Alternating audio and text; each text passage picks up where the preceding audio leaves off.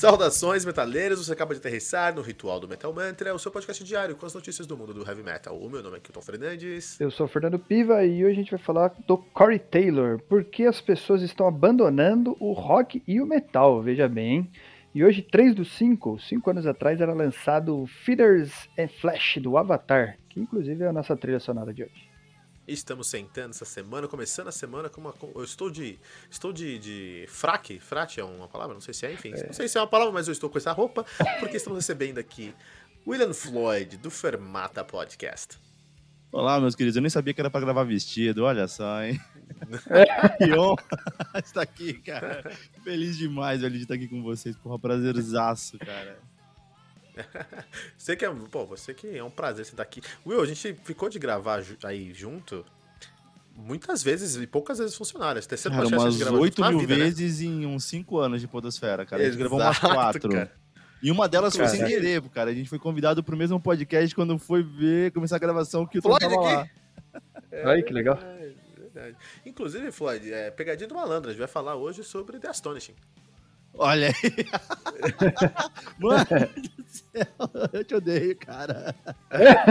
The Astonishing foi o. Foi quando foi lançado? Deixa eu pegar aqui a data. Mas faz 10 anos isso. Cara, 2014, 2015, por aí. E no lançamento do The Astonishing eu falei, Will, vamos gravar The Astonishing, cara. Escuta esse disco, é um disco duplo, horrível do DT. Não, eu já tinha falado que era muito ruim, né? Aí eu falei, não, por você isso. eu gravo, velho. Vamos lá. Eu escutei aquela porcaria umas cinco vezes, cara. e não gravaram. E não gravamos. Nunca gravamos, cara. Tá bom. Gravamos, é. cara. Nunca mais escutei aquele álbum. Essa é a maior pegadinha que tem. É a pegadinha do malandro. E você lá do Fermata Podcast, rapidinho aí, defina em uma palavra o que é o Fermata Podcast. Uma palavra, cara? Uma palavra. Mas isso, Fermata Podcast, estamos em todos os agregadores, menos no Spotify, gente. É, podcast de música, é, temos pautas mais elaboradas a cada 15 dias e toda segunda-feira saem um tracks ali que é uma indicação de álbum bem bacana. Eu acho que uma palavra que define o formato do podcast é categoria. Categoria. categoria, né? nesse podcast, cara. muita categoria. Quem tá meio aí sem muita categoria é o Corey Taylor do Slapknot. Ele falou que as pessoas estão abandonando o rock e metal e falou que a culpa é do rock e do metal que espanta, espanta os novos fãs. Falou que as pessoas estão procurando aí é, músicas para relaxar e para se divertir. E dessa forma, a popularidade do rock e do metal tem perdido espaço. Você concorda com Sir Corey Taylor, Fernando Pila? Eu não, mano. Loucura que ele falou, velho. Não sei de onde ele tirou isso.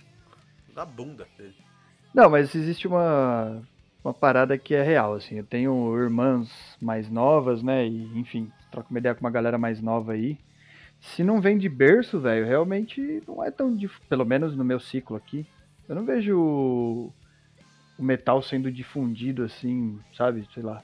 Eu acho que antigamente a gente, sei lá, ia mais para tinha mais barzinho de rock, assim. Hoje parece meio segmentado, sabe? Tem aqueles que sempre existiram. Não vejo mais uns festival de rua aqui, né, em Osasco mesmo, a gente sempre teve algum, alguns festivais assim, ou na região aqui, né, Cotia e afins. Não ouço falar muito mais, então não sei, parece que está realmente diminuindo, dando espaço, eu acho que no Brasil, né, inclusive, tem perdido espaço para sertanejo, para o funk, para outros estilos que para os jovens acho que está mais, sei lá, tá pegando mais mesmo. Mas não, acho que a culpa não é do metal propriamente dito, acho que não é disso. Isso, Floyd. Você falou de berço aí, o Fernando falou de berço. O seu filho, você faltou duas letras pra chamar de Edgar, né? Acho que tá vindo de berço aí, né? Edgar? Edgarzinho. Cara, é. É difícil, cara. Você até hoje passar isso de berço é complicado, porque hoje a criançada e a gente, moleque, também tinha muito acesso à informação, cara. E a gente veio de um, de um mundo que acho que virou um pouco de uma página de você cara, você é fã disso, você tem que ouvir isso, sempre isso, só aquilo. É. Tipo, e a gente meio que hoje, até com é, mídias sociais, YouTube, coisa que você. A, a, música ela foi individualizada. A gente não mais não chama um amigo para vir em casa escutar uma música, um bolachão ali, trocar CD e tudo mais. Hoje você escuta muita música on demand, né? Então, eu posso estar tá escutando aqui um, um, heavy metal e depois ir pra Aretha Franklin e, e ok tipo, e a gente cresceu num ambiente que não, você não pode ouvir Aretha Franklin, você tem que ouvir heavy metal, cara. Você não pode. Que isso, cara? Então a gente meio que virou essa página. Então hoje, cara, meu filho, ele escuta Heavy Saurus, ele escuta Iron Maiden, a gente já foi no show do Massacration e do Angra. É, mas ele escuta Gorilas, ele escuta outras coisas. Cara, música até que não é, tipo, música de joguinho dele aí de dance, tipo, Just Dance, ele escuta, então, e uhum. gosta. Mas assim, a gente sempre fala pra ele, escuta tudo, velho. O importante é que você goste, né? A gente não, não passa. Não sei, apresento, eu sempre puxo uma sardinha a mais porque eu quero que ele escute, mas ele, ele é livre, ele tem a conta do, de Spotify dele, ele escolhe a música dele e, e tem que ser feliz, cara. Música cara, pra se divertir, essa... cara. Música pra fazer se sentir bem. Talvez essa autonomia aí, vamos chamar assim, pode ser o a alavanca maior realmente, porque pensando aqui para mim, eu não eu tinha acesso aqui a rádio e as fitas e discos que os meus pais compravam.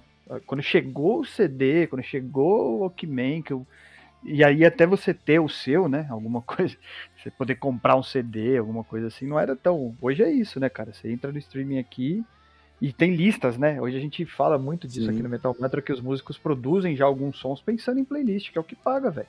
Não, então, cara, que... de música on demand, tipo, mudou até o mercado, porque, pô, imagina bandas como Dream Theater, é, ou Jetortal, lá, tocar Tix a Brick. São duas faixas. E se você escutar as duas faixas de 40 minutos, você vai ganhar em mídias sociais aí, de streamers, a mesma quantidade da pessoa que ouviu uma introdução de um minuto e meio e uma música de dois minutos depois. Pois então, é. até o mercado mudou. Tipo, se você quer ganhar dinheiro, você tem que colocar músicas mais curtas que a pessoa vai ouvir. É por player agora, né? É por play. Então, até nisso, é, o streaming sacudiu a música. A questão até que vocês falaram é, no, com o Thiago aqui no, no semana é que hoje também a concorrência é bem maior, cara. Qualquer doido pega uma, um instrumento ali, um programa tem grátis no computador e consegue fazer um som. Lógico que alguns vão fazer muito bem. Eu não lembro qual é a banda de gente, acho que é do sobrinho do Petrucci, que fez um puta CD no, no, no MacBook. Então, é, o que tá ocorrendo com o Corey Taylor é que ele tá vendo que a concorrência tá batendo, a grana consequentemente tá dando uma baixada. E um pouco de jogar pra galera que você tá, tá descontente por alguma coisa e quer culpar a cena, mas não é a cena, cara.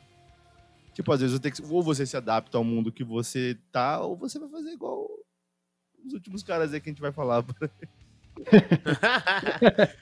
tem isso? Não, é, não, concordo absolutamente. Eu acredito que uh, também tem uma questão social que a gente tá uh, segregando nessa conversa aqui, que acontece. É, eu, eu, vou falar aqui de um caso americano e de um caso brasileiro. Eu acredito que o, o um estilo específico, específico que é o, o, emo, ele foi muito abraçado pelo heavy metal nos Estados Unidos e foi muito segregado aqui no Brasil pelo heavy metal. Já falei isso aqui no nosso tribuna com o André, lá do. Eduardo, desculpa, lá do, Dragon Hearts. Dragon Heart. O que acontece? É, lá no Arizona, a menina que escutava Paramore ela começou a andar com o namorado dela que escutava Scaring Kids, Scaring, Ki Scary Kids, Scaring Kids, e os dois juntos foram no show do Atreio, e depois eles começaram a usar a camisa do, do Bullet for My Valentine, terminaram no show do Job, Job for a Cowboy, e hoje eles estão escutando o lançamento do Cannibal Corpse. Existiu essa progressão nos Estados Unidos. O emo não foi segregado, ele foi abraçado. Lógico, teve pessoas que, ficaram, que saíram ali do, do, do, do, Paramore e foram pro I Wrestle a Bear Once. Teve pessoas que saíram do, do Paramore foram para o Animal as Leader. E teve pessoas que saíram do, do Paramore e foi pro, pro, pro Post Malone até. Então, beleza, tudo bem. Mas teve. O, o Heavy Metal não se agregou o emo. No Brasil eu vi uma, uma, um cenário muito, muito ao contrário. Eu vi um cenário onde tinha um, uma, um fenômeno emo no Brasil. E ali era a chance de uma renovação de geração mesmo, cara. Né? É, tinha, a gente tinha casas no Brasil que enchiam nos domingos das duas da tarde assim, às, às seis da noite, porque seis, sete horas, porque eram tudo de menor, 14, 13 anos, mas enchiam com gente tocando guitarra, cara. Olha que maravilha, Fernando e Floyd. Uma casa de show em São Paulo, cheia de moleque tocando guitarra. Dependente se aquilo era emo, se era digno de ser heavy metal ou não. Isso foi segregado, acho que a gente perdeu um pouco disso. Vocês não sentem que é, é o, o, o, Brasil perdeu essa oportunidade de renovar a geração com o emo? Ou eu tô falando uma grande besteira? Que não é novidade, sempre Cara, besteira, mas... acho que o problema da, do Brasil com o emo foi. Um, bate um pouco com o fim da MTV. Também. É, é um pouco tipo de. Sabe quando você tem um, uma única mercadoria que te dá, tá te dando retorno e você bota ela para tudo que é canto e você acaba saturando. Até quem gostava ficou de saco cheio. Tipo, cara, conheço gente que, que escuta Fresno, amigas minhas escutam Fresno até hoje. Os caras fazem live na Twitch, elas dão subscribe lá, eles estão vivendo, né? Enfim, dentro do, do mundinho que, que eles conseguiram, né? Manter.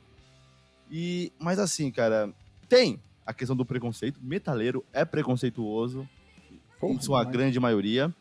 É, se você não é, pô, parabéns. É, eu sou, eu tenho vários preconceitos. Passe a palavra para um próximo que ele não seja, né?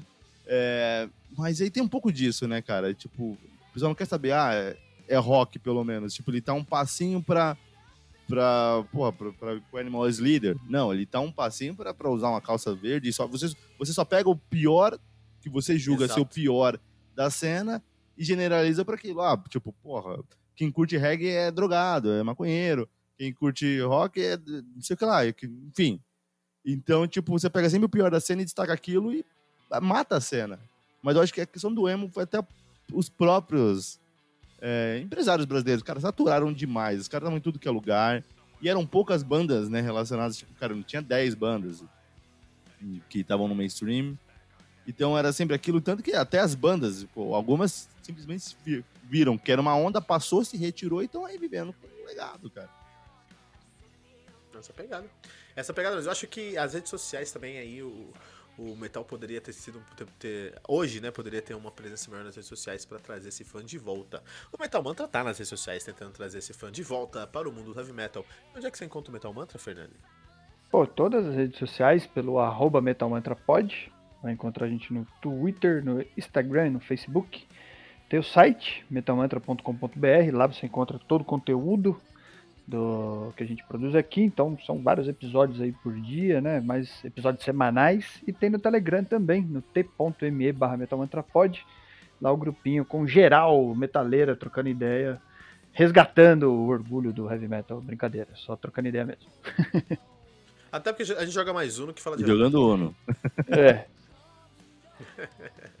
E aqui no Metal Mantra todos os dias, segunda a sexta, tem uma resenha comigo, Kilton Ferdinand. Ritual Metal Mantra, todos os dias às 18 horas, sentamos com um convidado muito especial da Podosfera. Hoje sentamos aí com William Floyd. Mas o Fernando também é um convidado muito especial da Podosfera também. E aí, como é que fica a situação? Pô, obrigado, prazer estar aqui com vocês, gente. E tem aí o Tribuna Metal Mantra, o Tribuna, que é a nossa temporada de é, entrevistas com os maiores nomes do mundo do heavy metal e o Radar Metal Mantra. Esse sim, com o Fernando Piva, todos os sábados às 18 horas. É, pra te deixar atualizado das, do mundo do heavy metal. Fernando, convida o William pra falar qualquer dia lá sobre Dos lançamentos? Dos lançamentos. É, convida o William, com certeza. O William, o William não fala não pra ninguém não, velho. Certamente, vamos, vamos, fazer isso sim, vamos. Certamente, vai ser excelente, Opa, porque eu só ser... falo merda. Pronto, falei. Só falo merda no radar. Sei amanhã... como as pessoas escutam. e amanhã a gente está de volta aqui no Metal Mantra, no Ritual Metal Mantra, com o Fernando Floyd falando sobre Metallica e o seu Jason Newsted. Não deixe de compartilhar esse episódio usando a hashtag todo dia um metal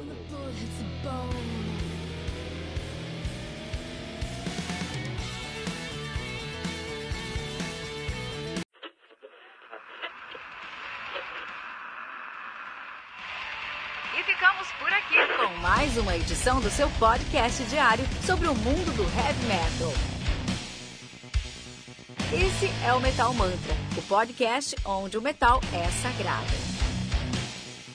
Não esqueça de deixar seu comentário no nosso site metalmantra.com.br.